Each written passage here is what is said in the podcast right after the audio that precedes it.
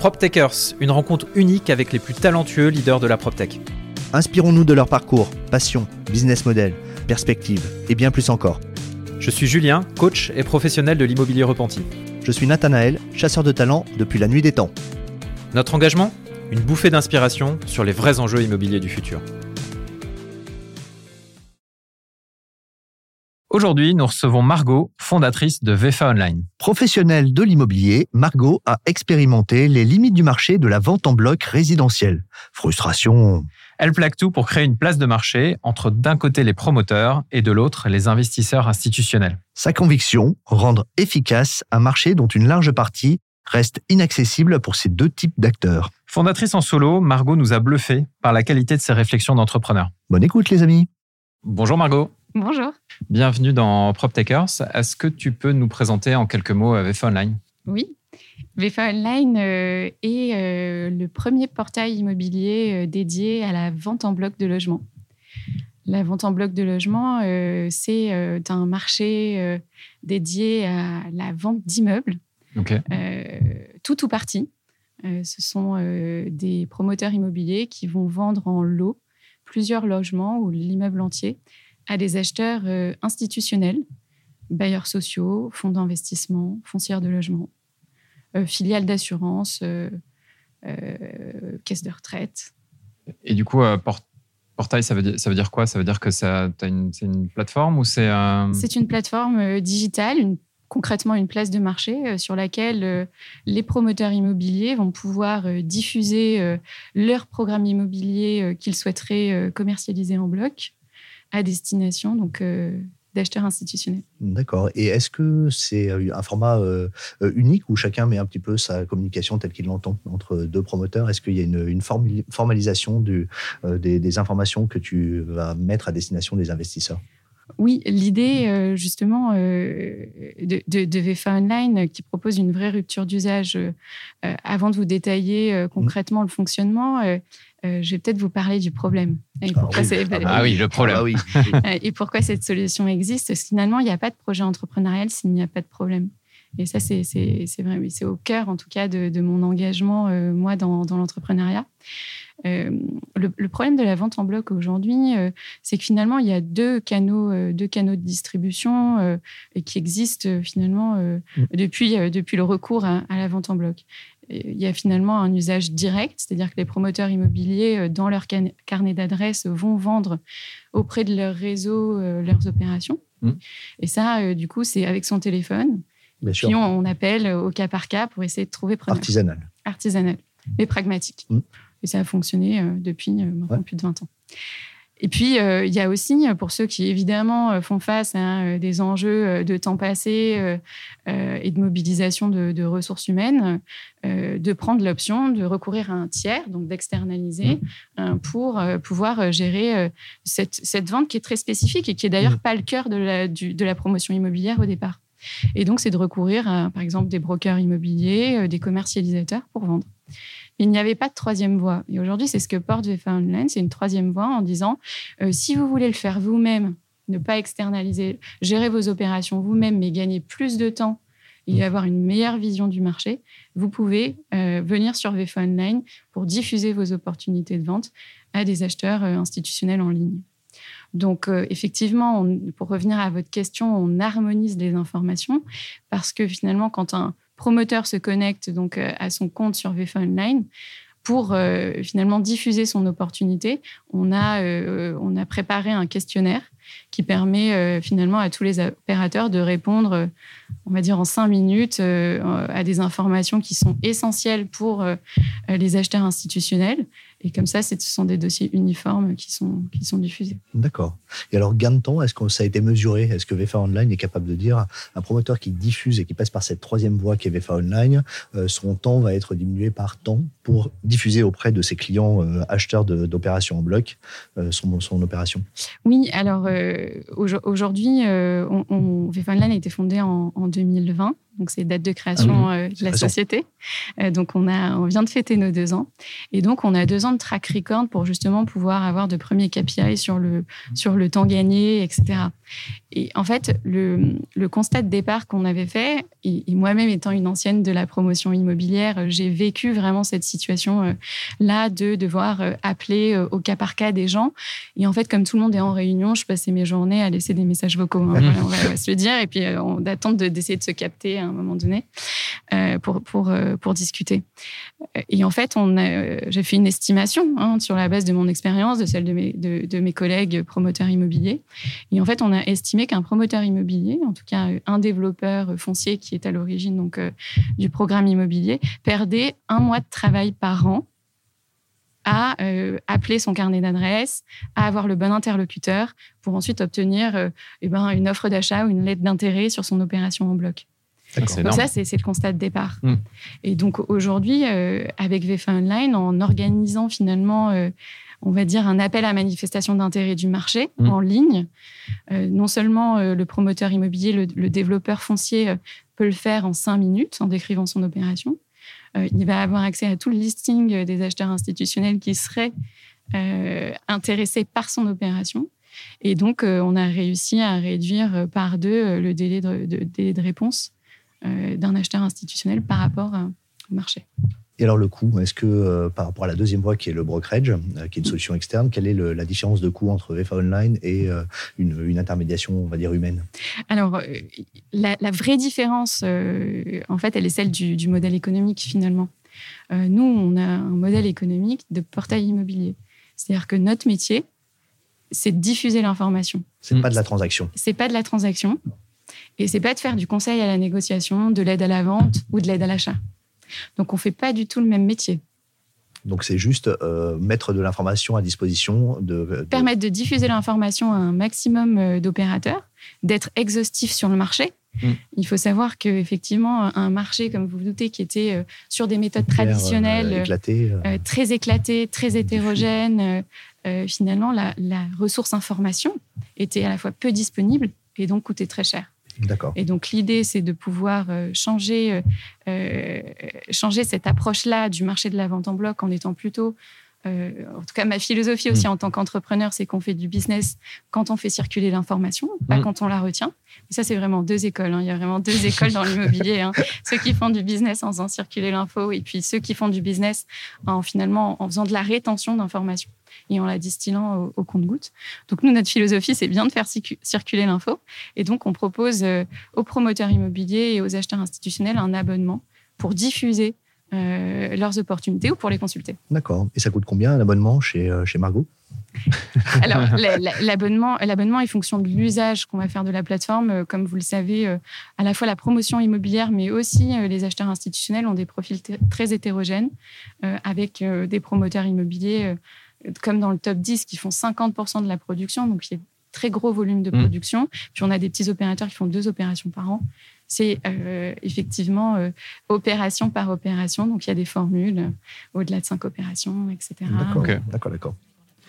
Et alors, tout à l'heure, Margot, tu parlais d'exhaustivité. Comment avoir une exhaustivité de marché dans une, une industrie qui est, euh, par essence, assez fragmentée Euh, Et comment tu crées la confiance pour qu'on te diffuse une information que certains voudraient conserver pour eux euh, ou préfèrent euh, donner à simplement un investisseur avec lequel ils sont en bonne interaction? Enfin, Comment créer l'ex- l'exhaustivité?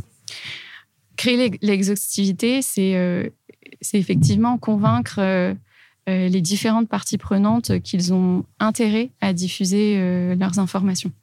C'est-à-dire que aujourd'hui, finalement, qu'est-ce qui permet de dire que dans son réseau, on va avoir l'opportunité qu'on recherche? Mm. Statistiquement, c'est très faible. Et donc, à partir de ce moment-là, quand on essaie vraiment de travailler sur.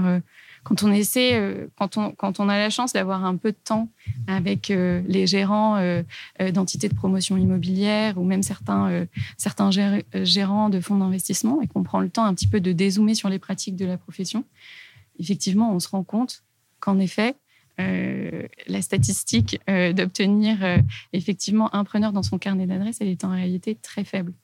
En tout cas, parce qu'il y a toujours un timing. Finalement, une opération, c'est pas seulement un prix. C'est très réducteur de le dire comme ça. c'est à la fois des conditions de paiement, c'est aussi une commune et donc une présence dans cette commune. Je pense notamment aux bailleurs sociaux qui sont, qui sont nos clients aussi. Mmh. Euh, c'est-à-dire que plus ils sont présents dans une commune, plus ça fait sens pour eux d'avoir des opportunités dans cette commune, etc. Donc tout ça, finalement, euh, c'est une sorte de mariage. Euh, et il faut donc que le, on va dire que le plus de personnes soient, soient consultées pour que le mariage le plus, plus, plus pertinent puisse sortir. Donc nous, notre travail, c'est de convaincre un maximum de promoteurs à changer leurs pratiques, pour venir voir les résultats qui sont possibles sur VFA Online. Et inversement, euh, sur, sur les acheteurs institutionnels, c'est de leur dire, écoutez, aujourd'hui, il y a quand même un paradoxe incroyable. Les acheteurs institutionnels, aujourd'hui, ils achètent presque 30% de la production de logements neufs chaque année. 30%. Mm. Le GIE Imostat euh, a récemment sorti euh, un bilan en disant que le marché de la vente en bloc, c'est plus de 7 milliards d'euros euh, en France. Et ça, c'est hors logement social. Donc en réalité, on dépasse les 10 milliards d'euros donc d'investissement chaque année dans les ventes en bloc. Et aujourd'hui, ces acheteurs-là, s'ils veulent acheter, par exemple, dans la commune de Colombes, eh ben, ils ne peuvent pas le savoir s'ils n'appellent pas toute la profession.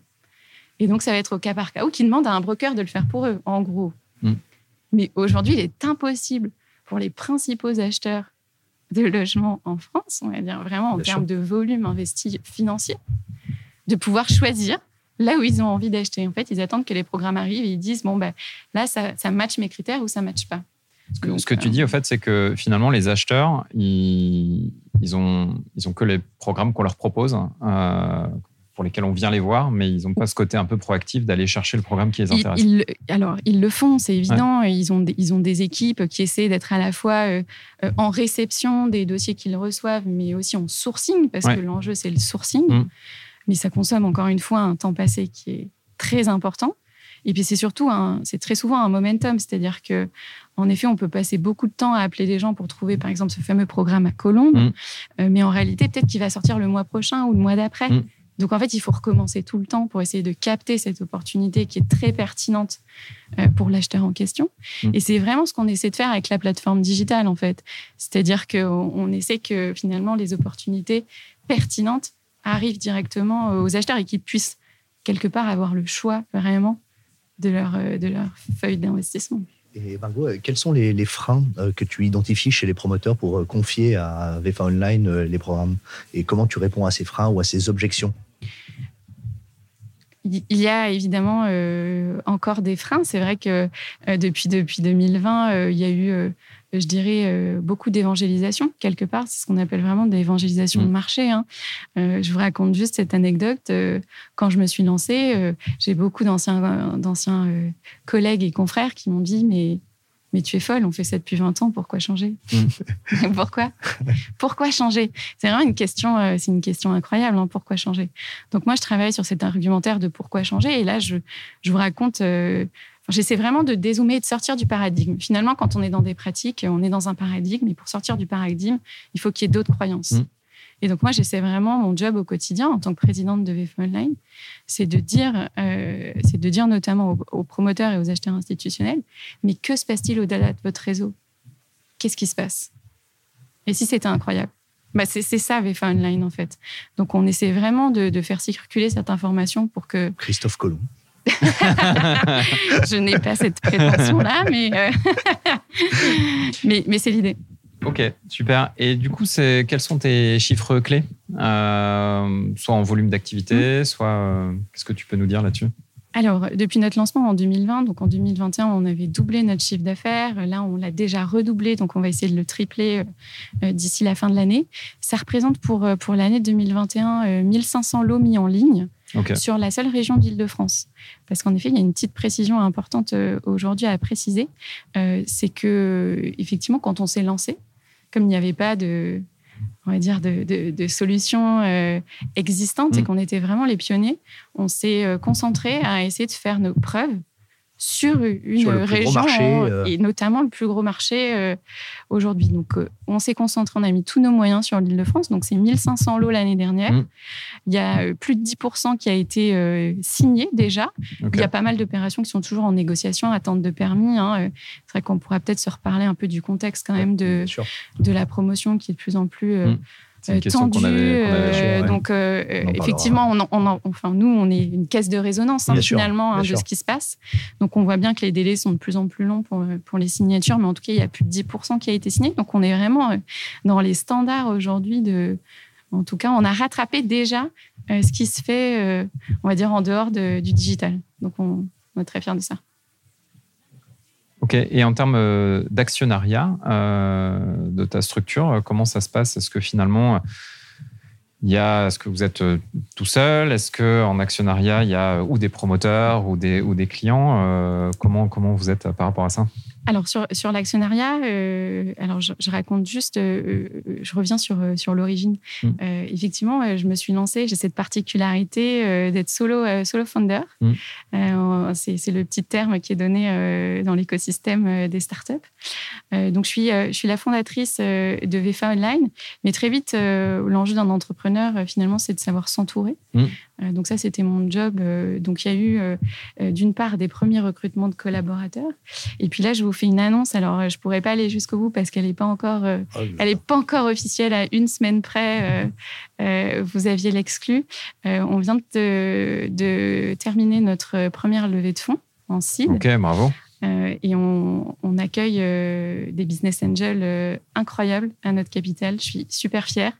je peux pas vous dévoiler du coup leur identité, mais ce que je peux vous dire en filigrane, c'est que leur parcours euh, euh, l'expérience euh, la plus réussie de portail immobilier en France. Ok, bah, bravo, super. Bravo. Et du coup, à quoi ça va servir ces, fonds levés? C'est quoi, les... quoi la suite? La suite, évidemment, quand on a fait ses premières preuves mmh. sur un marché, et eh ben, évidemment, euh, on a envie de proposer ce service euh, à d'autres opérateurs. Hein. Euh, je ne vous casse pas qu'il y avait chez moi une certaine frustration à recevoir des coups de fil dans d'autres régions en disant bah, on a des opérations où on voudrait en acheter, mmh. qu'est-ce que vous avez à nous proposer? Et de répondre écoutez, on n'est pas encore là, mais on arrivera dans six mois, un an. Ça, c'est assez frustrant mmh, pour un entrepreneur. Donc, c'est d'ailleurs ce qui m'a euh, ce qui a provoqué vraiment le fait que j'aille lever des fonds. Euh, je vous cache pas que en, tant qu'entrepreneur, euh, j'étais assez fière d'abord de d'essayer de monter un, on va dire une entreprise qui était rentable. Mmh. donc j'étais pas obsédée à aller chercher des fonds pour être dans une hyper croissance et trouver une rentabilité. Non, on a d'abord trouvé la rentabilité, mais par contre on voulait aller encore plus loin et proposer encore plus de choses.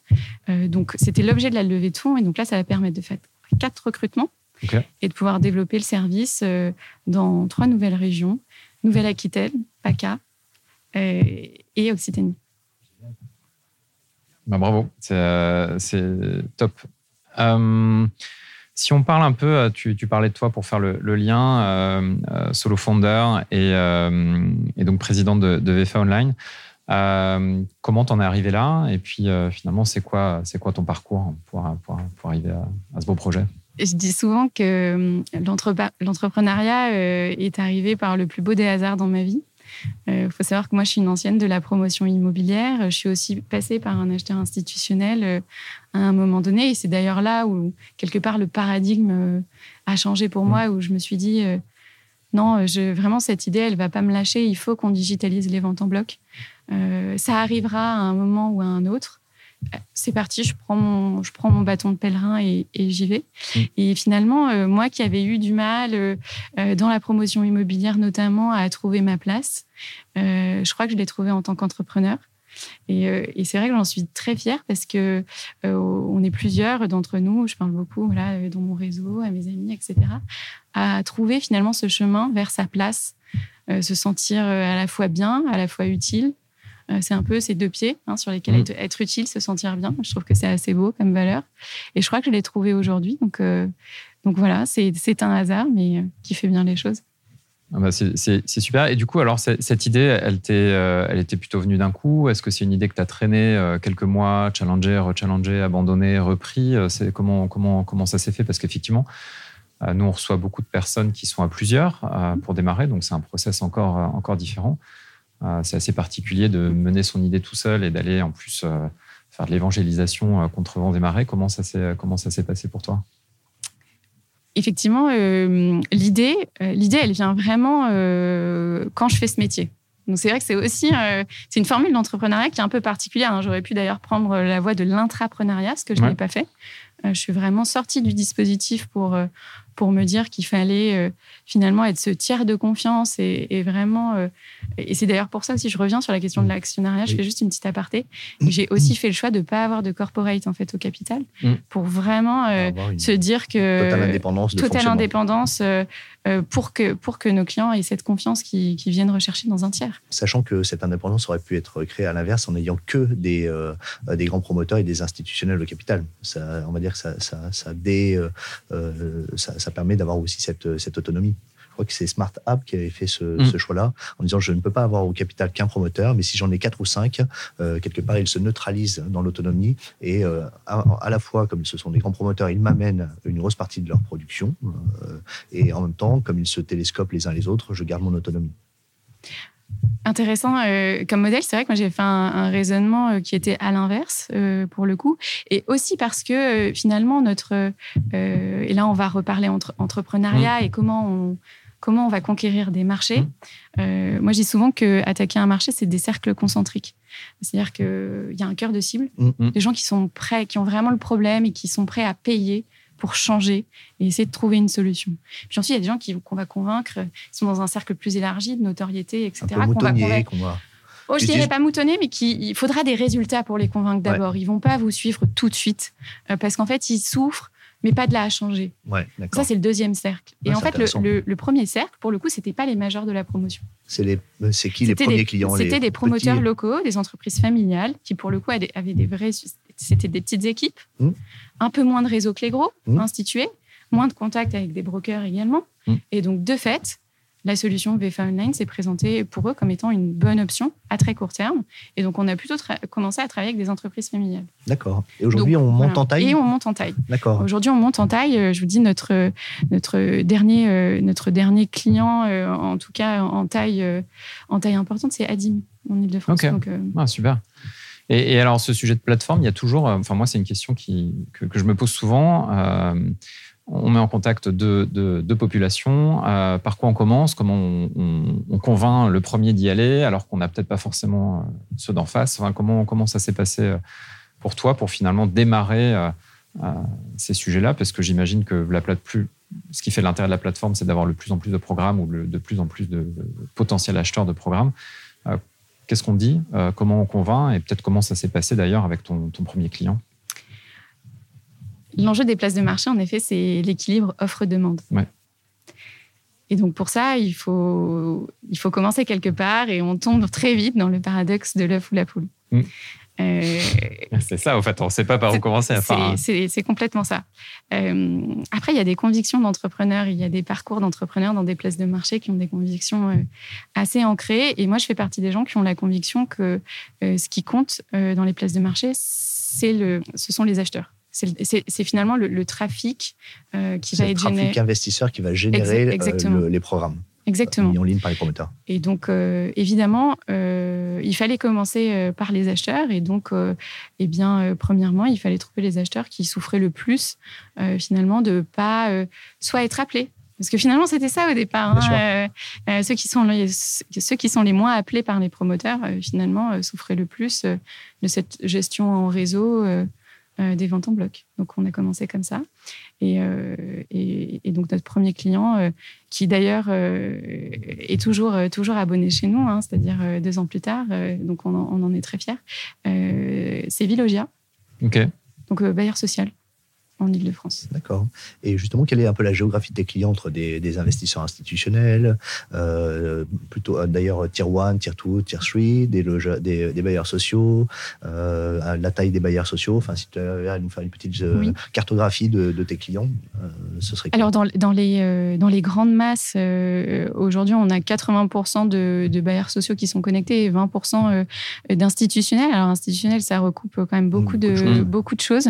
on a on a trois profils hein, euh, aujourd'hui qui sont référencés. On a, euh, on va dire, des petites foncières de logement.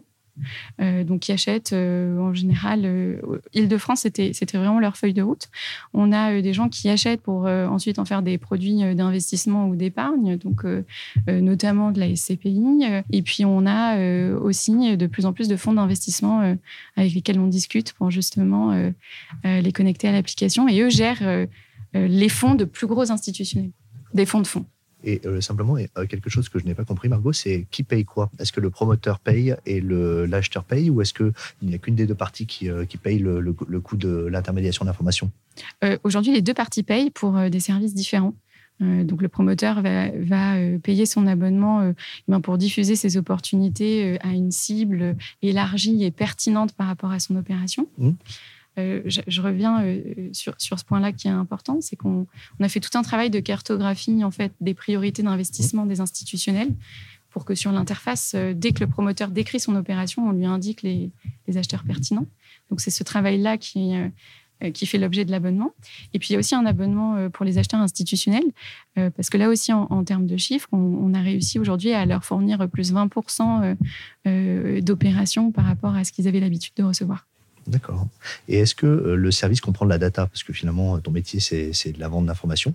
Est-ce que de dire, bah, finalement, là, on peut constater qu'il y a moins de produits euh, de programmes euh, en ligne et ça indique une baisse de marché, ou il y a plus de programmes de plus de 50 lots? Enfin, J'essaie de, chercher, mais en fait, toute cette data qui se consolide, est-ce que cette information s'est vendue en plus ou ça fait partie du service euh, Online c'est un, un, véritable levier de croissance pour l'entreprise, très clairement.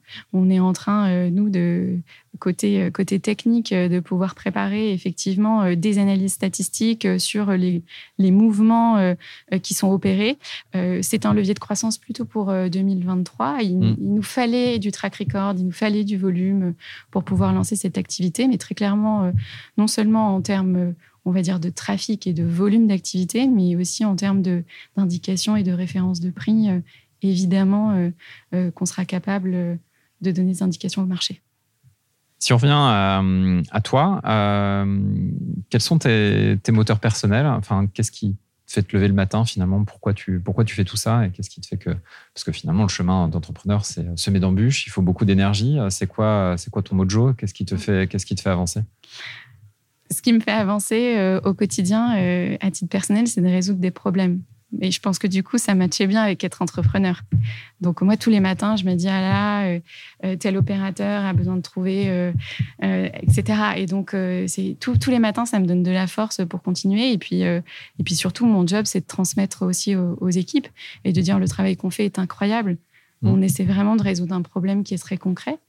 Euh, de se trouver des opportunités de sortie ou de trouver l'opération que l'acheteur institutionnel recherche depuis des mois et puis tout d'un coup il sera sur VFA Online. Donc ça c'est un vrai, euh, un vrai moyen de se lever le matin. Et du coup quand on essaie de résoudre des problèmes toute la journée, parfois il y en a qu'on n'arrive pas à résoudre. Euh, ce serait quoi l'échec Parce que j'imagine que tu as, rencontré des échecs. un échec peut-être un peu fondateur pour toi ou quelque chose un échec que tu pourrais partager, euh, qui t'a peut-être appris euh, quelque chose ou duquel tu as, tiré quelque chose si, je, reprendrai, euh, je reprendrai les propos d'un entrepreneur qui est, qui est intervenu dans PropTakers. il n'y a pas vraiment d'échec dans l'entrepreneuriat. C'est d'ailleurs une vision très franco-française de, le présenter comme ça. C'est à chaque fois des leçons qu'on apprend sur euh, des montagnes qu'on n'arrive pas à franchir tout de suite, il faut prendre un autre chemin. En fait, c'est pas qu'on va pas la franchir cette montagne, c'est qu'il faut prendre un autre chemin. Et c'est comme ça qu'il faut le voir pour pas se décourager. Euh, je vous dis vraiment, quand je reprends cette anecdote, quand j'ai commencé, j'avais même des anciens patrons, des gens que j'estime énormément, mm. qui me disaient mais tu vas droit dans le mur. Mm. Tu vas droit dans le mur. Et aujourd'hui, deux ans plus tard, on propose toujours de la valeur à certains opérateurs et on grandit petit mm. à petit. Et voilà, on pose des briques solides euh, voilà, pour, euh, pour continuer à apporter cette valeur-là. Et c'est ça qui fait tenir, parce qu'effectivement, le temps est long. Je vous cache pas que. Et, on a, il y a peut-être d'autres entrepreneurs qui en, qui en, ont parlé dans, dans le podcast, mais. Euh, pourquoi la PropTech est, est finalement l'écosystème qui est arrivé peut-être un peu tard mmh. dans le grand écosystème French Tech français, c'est que les temps sont très longs.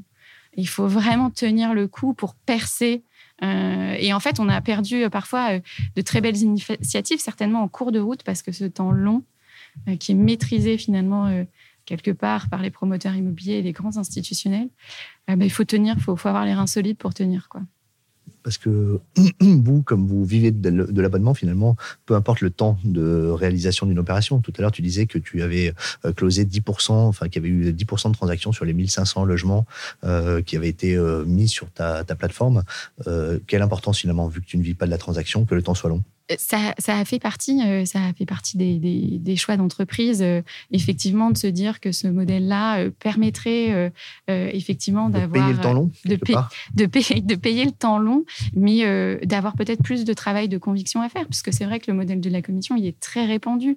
Donc, on a eu aussi non seulement de l'évangélisation à faire sur le digital, mais aussi sur le modèle économique et de faire comprendre aux promoteurs euh, que si on, vous, allez payer moins, mais il faut payer tout de suite. Est-ce que vous êtes prêt à faire ça ou pas?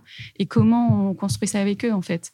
Donc, euh, il y a eu vraiment ce travail de, de, conviction à faire. Et est-ce qu'il n'y a pas une, une, forme de concurrence interne Chez les promoteurs, il y a des euh, responsables vente en bloc.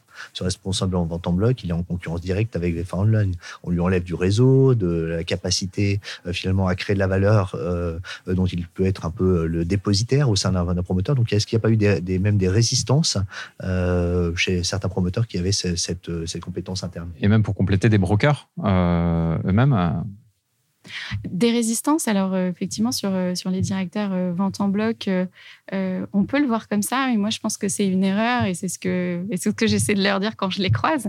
Et quand ils me voient arriver, ils disent pas va des rétro satanas, mais presque. pas loin. je pense que moi je crois pas du tout à ça, c'est-à-dire que, encore une fois, le ça a été souvent, souvent une crainte dans l'immobilier que le digital allait remplacer les humains. C'est mm. une vieille crainte, en fait. Mm. Mais pas du tout. En fait, ça marche ensemble. Aujourd'hui, on, peut automatiser euh, euh, le travail que font euh, les responsables ou les directeurs vente en bloc, en fait. On peut leur faciliter leur travail. Parce que finalement, VFA Online, c'est un peu une sorte de, data room dans laquelle les informations, c'est une grande data room, c'est mm. une, data room massive sur laquelle les gens vont diffuser des informations. Mais nous ne sommes qu'un support. Après, c'est des relations humaines, c'est de la négo. et encore une fois, exactement. Donc, en fait, le contact humain n'est jamais perdu. Donc, voilà, c'est, en tout cas, c'est moi le. outil d'accélération, euh, de, c'est, de la puissance de feu que euh, tu mets à, disposition de ces responsables vente en bloc. Qu'ils soient identifiés comme tels ou que ce soit une partie de leur métier. Exactement. Donc euh, ça, euh, ça c'est ce qu'on, en tout cas, c'est ce qu'on leur dit. Mais effectivement, le temps de, on va dire, de, de, conviction et de transformation sera plus long, c'est évident. Et côté euh, côté broker, là non plus. moi, je crois que vraiment l'immobilier est un écosystème et que en fait, on, on fait encore une fois, hein, je l'ai dit dès le départ, on ne fait pas le même métier, hein, donc euh, ça peut marcher ensemble. Et notamment, euh, euh, il y aura toujours des institutionnels et toujours des promoteurs qui n'auront pas envie de le faire eux-mêmes. Mais ça ne veut pas dire que leurs brokers ne pourront pas se connecter et diffuser sur VFA Online pour leur compte. Ça n'est pas incompatible. Il y a des, des clients brokers aujourd'hui? Ça n'est pas le cas aujourd'hui. Aujourd'hui, on fait que du direct, mais ça pourrait. Ça, sera un peu comme le Bon Coin. Enfin, c'est peut-être un parallèle hasardeux, mais comme le Bon Coin dans lequel des agences immobilières postent aussi sur le Bon Coin ou des garages de voitures postent aussi leurs voitures, etc. c'est tout à fait. c'est la, et la même idée que que se loger, notamment. Ok, ou se loger. Euh, si on parle un petit peu de ta structure en, tant que telle, euh, donc tu disais que tu allais avoir euh, quatre recrutements, et, mais aujourd'hui, combien vous êtes? Et puis, finalement, c'est quoi tes enjeux RH principaux? Quand on a une structure comme ça qui lève et, qui, et qui croît pas mal alors aujourd'hui, donc au sein de VFA Online, euh, nous sommes trois, mais là, c'est un raisonnement ETP. Euh, e c'est vrai que très souvent, quand on demande le nombre de, collaborateurs, en tout cas dans des structures un peu classiques, on raisonne en ETP. Mm. Euh, dans des startups, on ne raisonne pas comme ça. Et d'ailleurs, le fondateur de, Cabine l'a digne à, votre micro. Mm. effectivement, on bâtit des écosystèmes avec des gens qui ont des statuts aujourd'hui assez, assez variés. Mm. Donc, on travaille avec, avec des agences, on travaille avec des freelances. Et finalement, aujourd'hui, donc il y a trois ETP dans l'entreprise, mais on travaille qu'avec une dizaine de personnes qui bâtissent l'écosystème VFA Online. D'accord. Donc, euh, c'est ça qu'il faut voir surtout. Et puis là, du coup, euh, en tout cas, quatre TP supplémentaires qui arriveront euh, avec la levée de fonds. Et avec quelles quelle compétences alors C'est quoi les grandes briques de compétences que tu as dans ton entreprise, externalisées ou internalisées, peu importe? Alors, il y a deux grandes dominantes, hein, évidemment. Il y a le commercial, c'est-à-dire le sourcing euh, à la fois de promoteurs. Euh, promoteur ou commercial euh, investisseur D'accord. Les, deux. les deux. Oui, tout à fait. Donc, ça permet de maîtriser toute l'histoire et je pense que c'est intéressant aussi, en tout cas pour l'engagement des équipes, qui puissent être sur des profils différents et maîtriser vraiment tout le scope de l'entreprise. Donc, commercial, là, vraiment sourcing, offre-demande pour la place de marché. Et évidemment, le produit, l'application en elle-même où là, euh, en effet, ben, on a des compétences euh, à la fois de développement informatique, euh, de design, de parcours utilisateur, enfin, tout ça, c'est vraiment notre outil, notre outil essentiel. Et comment qualifierais-tu ton style de, management, que ce soit avec tes ETP ou avec ton, écosystème? C'est quoi les, on va dire les trois éléments principaux, les trois valeurs, ou en tout cas ce qui, te, ce qui est vraiment important pour toi. Si on avait à en citer trois, si tu veux en citer plus, vas-y. Hein. Euh, effectivement, euh, je me, j'ai commencé. Je, je, réponds à votre question, mais, mm. mais je, refais un petit cheminement euh, parce pour que ça fasse encore plus mm. sens. c'est vrai que j'ai, quand j'ai commencé ma carrière, j'étais pas du tout familière avec des raisonnements sur les valeurs, etc. Mm. Je voyais pas très bien comment ça pouvait être incarné. D'ailleurs, ça me parlait pas. Je pensais qu'il fallait faire son travail et puis, et puis voilà, que les choses étaient simples. Et puis, et puis en fait, c'est clairement dans l'expérience euh, hmm. professionnelle que je me suis rendu compte qu'effectivement, avec certaines personnes, il y avait euh, finalement des acquaintances, des similitudes de comportement, euh, etc. Et puis, il y avait d'autres, c'était plus compliqué. Le, dire que le canal de discussion était plus complexe. effectivement, donc j'ai fait, j'ai fait ce travail-là. Et donc, forcément, en tant qu'entrepreneur, c'est ce que vous allez aussi porter dans votre entreprise. Les valeurs sont pas forcément toujours similaires, mais en général, il y en a quand même, il y en a quand même beaucoup en commun. Je trouve qu'en tout cas, c'est important d'être aligné. Hmm. et je pense que j'ai, dans ce podcast, prononcé beaucoup de fois le mot conviction. Donc, euh, vous ne serez pas surprise que les valeurs de VFA Online, euh, en tout cas, la valeur première, c'est l'engagement. Euh, donc, ça, concrètement, ça veut dire qu'on essaie de tenir notre parole et qu'on va au bout des choses pour nos clients. En tout cas, on fait le maximum. Euh, il y a évidemment le professionnalisme euh, aussi, qui, euh, qui, est notre deuxième, notre deuxième valeur. et enfin, la, dernière, c'est la créativité. Vous imaginez bien que quand on part en tant que pionnier, c'est que quelque part, il y a quelque chose aussi d'un peu, on va dire, peu commun et singulier qui nous, a, qui nous a animés, tout à fait. Donc, il y a quand même un côté créatif aussi qui permet de faire le lien entre les équipes. Et d'ailleurs, les équipes partagent. Je, reviens sur le management parce mmh. qu'effectivement, quand on est une petite structure. Les premiers recrutements, euh, c'est vraiment. Euh, c'est capital et c'est pas facile de les attirer parce qu'il euh, il y a une dimension pionnier. Pourquoi croiraient-ils alors au projet et pourquoi ne font-ils S'ils ont une culture entrepreneuriale ou une sensibilité entrepreneuriale, pourquoi ne créent-ils pas leur entreprise? Donc c'est compliqué en fait. Oui, le juste milieu est, vraiment difficile à trouver. C'est vraiment.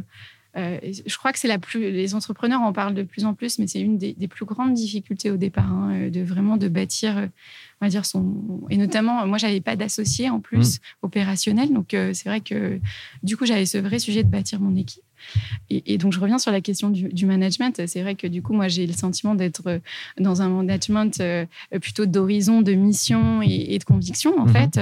Et donc, du coup, j'essaie de trouver des équipes avec lesquelles ça fonctionne aussi dans le sens où je sens que le registre, du coup, est le même. et donc, c'est mon job. Il n'y a pas d'évaluation? Comment tu recrutes? Tu recrutes au feeling? Alors, évidemment, il y a beaucoup. il y a beaucoup d'intuition, évidemment. Beaucoup d'intuition. Euh, et puis ça se travaille en fait. Ce que, ce que moi j'apprends sur, euh, sur le recrutement, euh, mais je suis devant des professionnels donc je suis pas étonnée, c'est que non seulement effectivement c'est un métier, ça c'est, ça c'est très mmh. clair, mais surtout c'est, c'est qu'en le faisant en fait qu'on, qu'on peut apprendre. donc parfois c'est un coût qui est très élevé du coup quand, mais quand on fait une erreur, que ça ne fonctionne pas ou qu'il y a des gens qui vous disent écoute Margot, euh, euh, je ne vais pas suivre ou je ne vais pas continuer. C'est des choses qui sont assez dures hein, au début.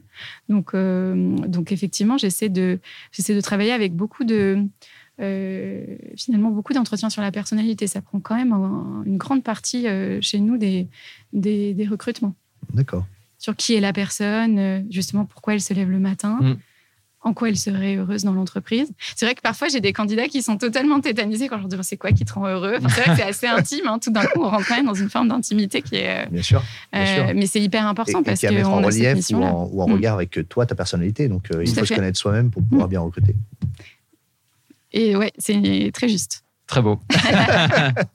c'est la canicule qui nous, qui nous porte, qui nous porte la chaleur. Cerveau, là. Est-ce que tu as eu, euh, toujours dans cette idée de solo founder, etc., euh, est-ce que tu as eu des, mentors euh, ou des gens qui t'ont inspiré particulièrement sur ton, dans ton chemin d'entrepreneur? Oui, évidemment. moi, j'ai fait le choix notamment d'être dans, dans, un incubateur qui soutenait l'entrepreneuriat féminin.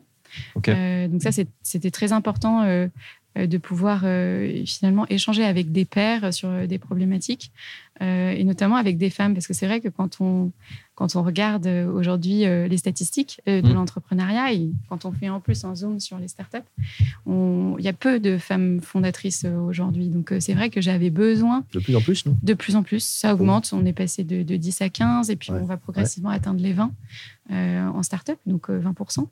Euh, donc, on a encore mmh. de la progression, mais ça va dans le bon sens. Euh, et c'est vrai que de, voir d'autres entrepreneurs être à des étapes euh, supérieures, entre guillemets, de développement, mmh. et eh ben vraiment, ça aide à se projeter. Et c'est ça qui, euh, c'est pas tant des rôles modèles, je crois pas trop à ça pour le coup. Je suis pas très convaincue mm. par ça parce qu'en général on essaie de calquer après mm. et on se désaligne. Et puis on est différent en termes de personnalité, le modèle est différent mm. d'entreprise. Donc, euh. donc euh, je crois pas trop. C'est pour ça que je vais pas vous répondre par est-ce que j'ai eu des rôles modèles ou pas parce que je crois pas trop à ça parce que ça nous désaligne. moi, j'essayais plutôt de discuter avec d'autres entrepreneurs et d'essayer de voir si ça faisait écho ou pas, et donc de me connaître moi-même. Oui, c'est ça, de faire du stock picking, de l'information et pertinente par rapport à toi. C'était surtout ça que j'ai fait. Ok. Si on parle un petit peu plus euh, du, futur, on a, ou même prendre un petit peu plus de recul par rapport à ton activité, on, parlait tout à l'heure du côté euh, euh, temps de permis, etc.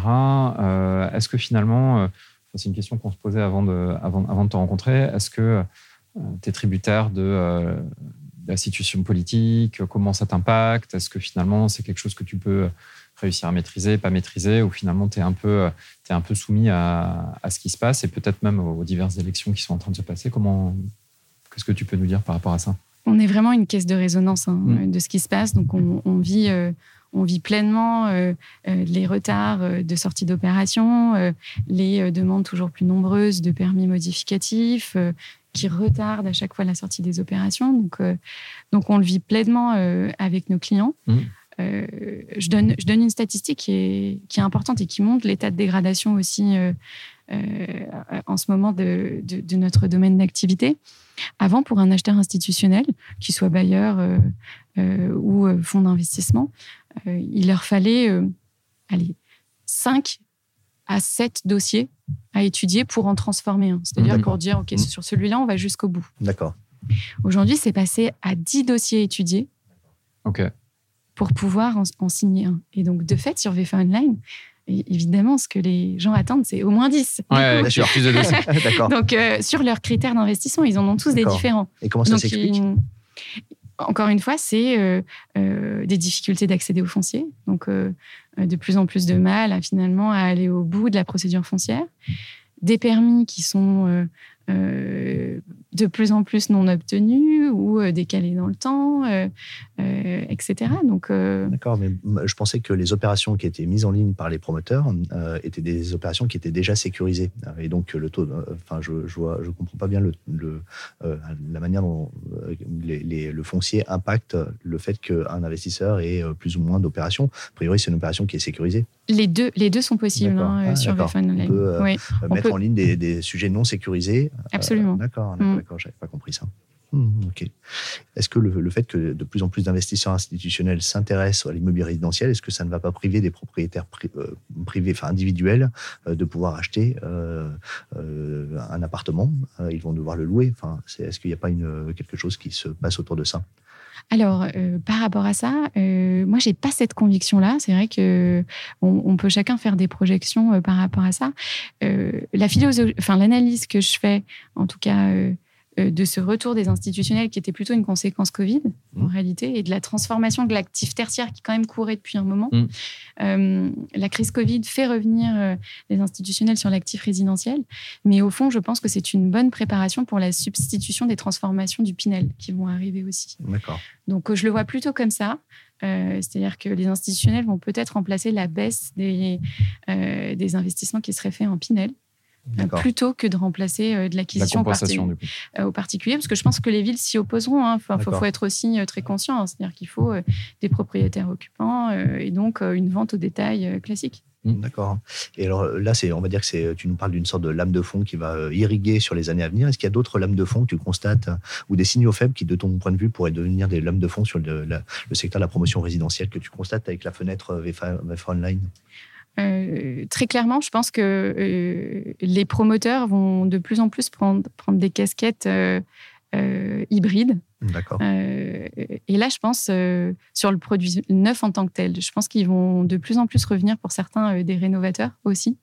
Je pense qu'il faut, il faut le dire, parce que on voit bien que les enjeux environnementaux auxquels nous sommes tous soumis, soumis mmh. et là mmh. on le voit bien aujourd'hui, on est en épisode caniculaire, mmh. etc. Donc, au-delà des réglementations, il y a de plus en plus de demandes de réhabilitation en fait d'actifs et notamment tertiaires en résidentiel, notamment. Donc, les choses vont se recomposer, je dirais aussi plutôt de ce côté-là, de réhabiliter des actifs euh, qui sont obsolètes, sur, notamment sur le plan environnemental. Et est-ce que VFA Online a son rôle à jouer? Parce qu'une euh, plateforme ensuite peut être utilisée avec différents canaux. On, peut, on pourrait imaginer que VFA Online mette en, en ligne des, opérations de vente en bloc d'immeubles existants, euh, non plus des, VFA, et euh, à restructurer, pas à restructurer avec différents modèles. Est-ce que ça, ça fait partie avec les business angels d'une.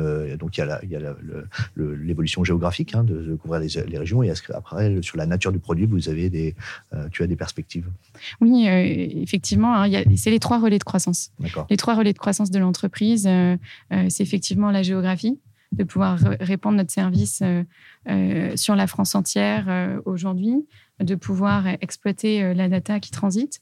Et, le dernier point, c'est évidemment de pouvoir proposer d'autres actifs sur, sur l'interface. Ok. Est-ce que tu as une PropTech coup de cœur, quelqu'un qu'on pourrait éventuellement inviter pour le, pour le prochain épisode? Oui, euh, je pense. Euh, alors toujours, euh, toujours forcément promotion immobilière. On a, on a, déjà parlé d'eux, on les avait déjà, on les avait déjà repérés. Il y a un travail qui est fait par une, une startup qui s'appelle Capture, qui travaille justement à aider les promoteurs à sourcer du foncier disponible. Ok, d'accord. Donc ça c'est ok, ça pourrait être intéressant. Très bien. Écoute, Margot, merci. ce podcast arrive à sa fin. Est-ce que tu veux ajouter quelque chose dont nous n'aurions pas parlé pendant cet épisode? Écoutez, je crois qu'on a fait, euh, on, a fait le tour, en tout cas, euh, de l'horizon euh, de VFA Online et, de la profession en ce moment. si, peut-être un petit mot, parce qu'on a une actu électorale. c'est vrai que je souhaite, je souhaite vraiment qu'on ait tous un, un interlocuteur dédié et un ministre du Logement. Je pense que ce serait bien qu'on se souhaite ça à la fin de ce podcast. Eh ben, ce sera le mot de la fin. Merci pour tout. Merci, Margot. À bientôt. À bientôt.